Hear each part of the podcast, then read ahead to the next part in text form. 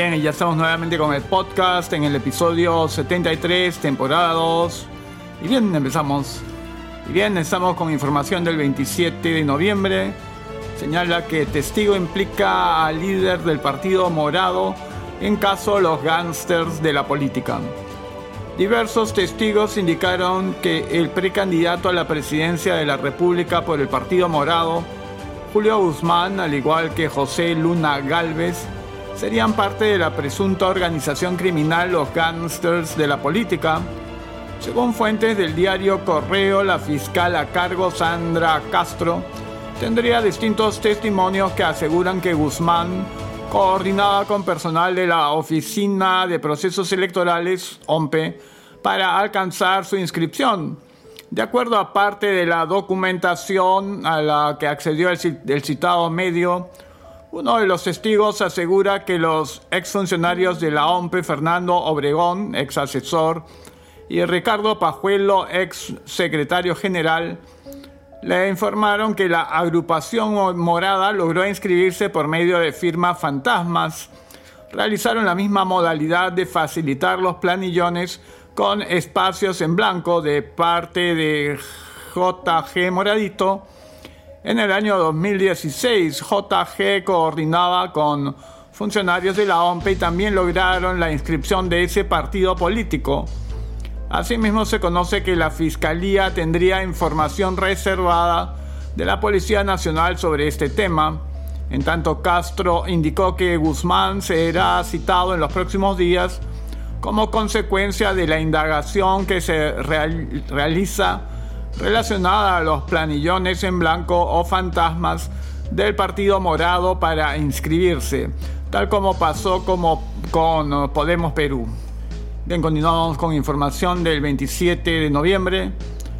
Toque de queda será desde la medianoche hasta las 4 a.m. según ministro de Salud. El viceministro de Salud Luis, Luis Suárez Oño anunció la modificación del horario de la inmovilización social obligatoria o toque de queda, que ahora iniciará a la medianoche y culminará a las 4 de la madrugada a nivel nacional. Según detalló Suárez Oño, esta decisión fue tomada por el gobierno del presidente Francisco Sagasti debido a la reducción en el número de casos confirmados de coronavirus. La baja incidencia de la enfermedad que tenemos nos permite reducir las medidas más estrictas como por ejemplo el toque de queda, que se va a cambiar el horario para empezar a las 0 horas hasta las 4 de la mañana, aseguró Suárez en una conferencia de prensa en la sede del Ministerio de Salud.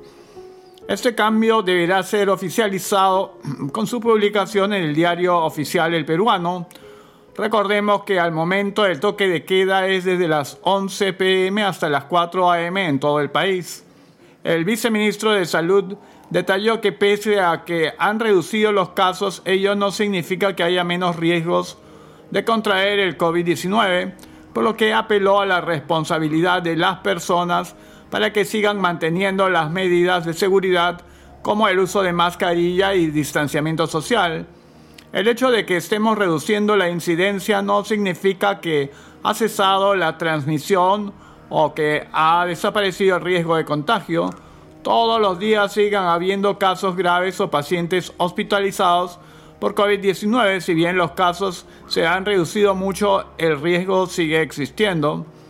En tal sentido, citó la situación originada en Europa, donde apuntó se pensó que ya no había coronavirus y de inmediato la gente dejó de lado las mascarillas y empezó a reunirse en bares, discotecas y en sus viviendas y ahora ellos están sufriendo las consecuencias de una segunda ola. En la conferencia también estuvo presente Luis Rodríguez Benavides, director del Centro de Epidemiología de MIMSA, a quien comentó que lo más probable es que sigan saliendo los vehículos particulares los días domingo. Bien, ahora tenemos algo del 27 de noviembre. Exportaciones cayeron menos 21.8% entre enero y, y octubre del 2020. Conforme a las cifras preliminares del Instituto de Investigación y Desarrollo del Comercio Exterior de la Cámara de Comercio de Lima, durante el periodo de enero a octubre las exportaciones peruanas sumaron 29.564 millones, monto que representaría una caída del 21.84 en relación con el mismo periodo del año anterior. En tanto, en el mes de octubre las exportaciones registraron un valor de 3.190 millones de dólares, cifra que representaría una caída del 21.19% comparado con el mismo mes del año anterior. Durante el mes de análisis, China concentró el 31% de las exportaciones, reportando un valor de envío de 983 millones de dólares, significando un retroceso de 11.76% respecto a octubre del 2019. En tanto, Estados Unidos, nuestro principal socio comercial, reportó en dicho mes 379 millones, menos 28.49%, Canadá 202 millones, menos 25.76%, India 149 millones, más 23.51%, Corea del Sur 132 millones, menos 6.02%, Suiza 131 millones de dólares, menos 31.31%, Japón 124 millones de dólares, menos 49.07%, Países Bajos 107 millones, menos 31.9%, Chile 62 millones, menos 38.07% y Brasil 57 millones, menos 46.9%. Como se observa entre los 10 principales destinos de exportación reportados en octubre, solo India presentó un desempeño positivo respecto al mismo mes del 2019, manifestó Carlos Posada, director ejecutivo del IDEXCAM.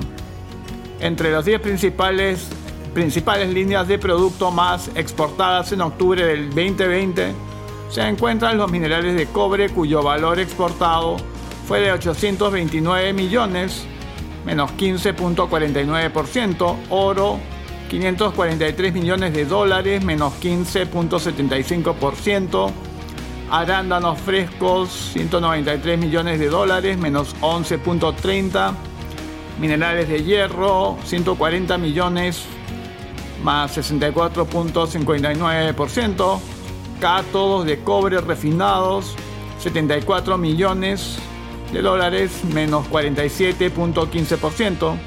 Café, 67 millones de dólares, menos 28.67%. Minerales de plata, 57 millones, más 16.16%. Uva fresca, 55 millones de dólares, menos 24.36%.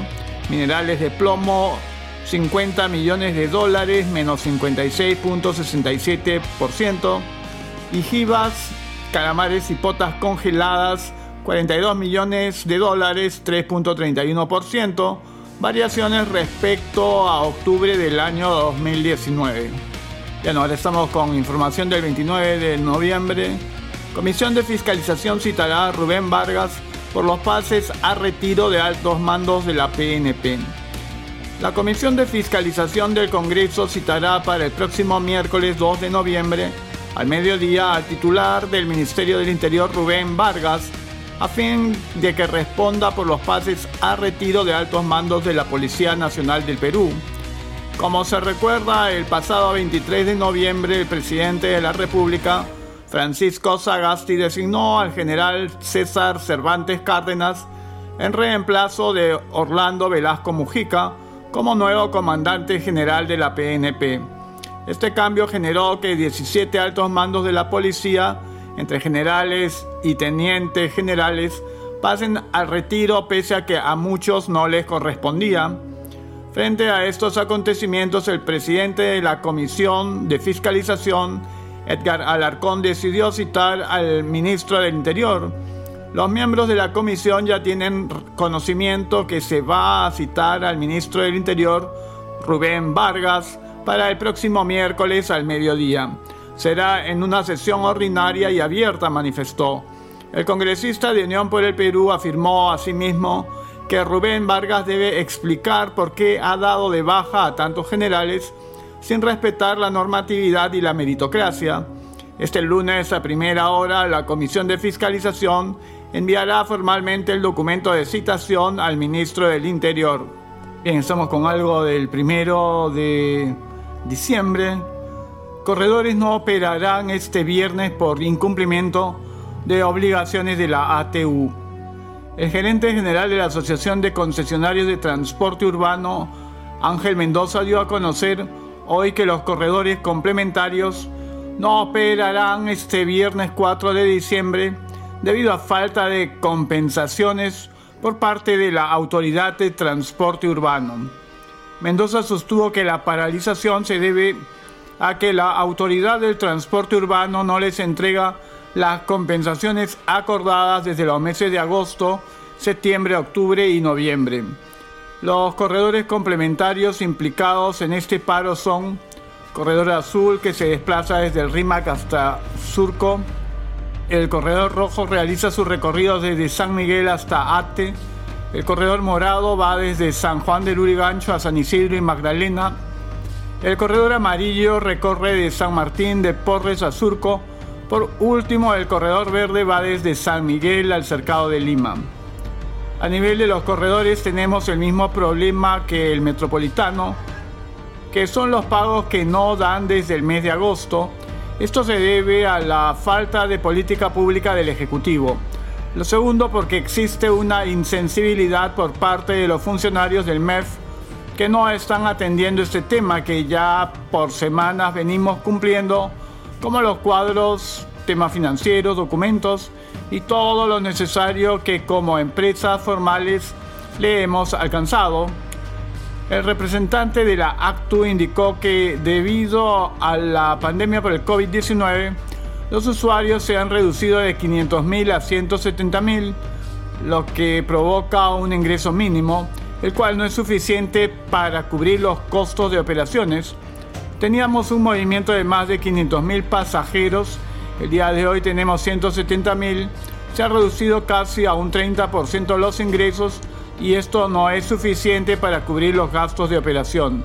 Por eso el Estado estaba en una posición de poder cubrir la compensación de acuerdo con los contratos que se han venido dando hasta julio y luego en agosto en adelante no existe esas compensaciones. Bien, y continuamos con información del primero de diciembre. Ocho generales PNP pasados a retiro por el gobierno asistirán mañana al Congreso.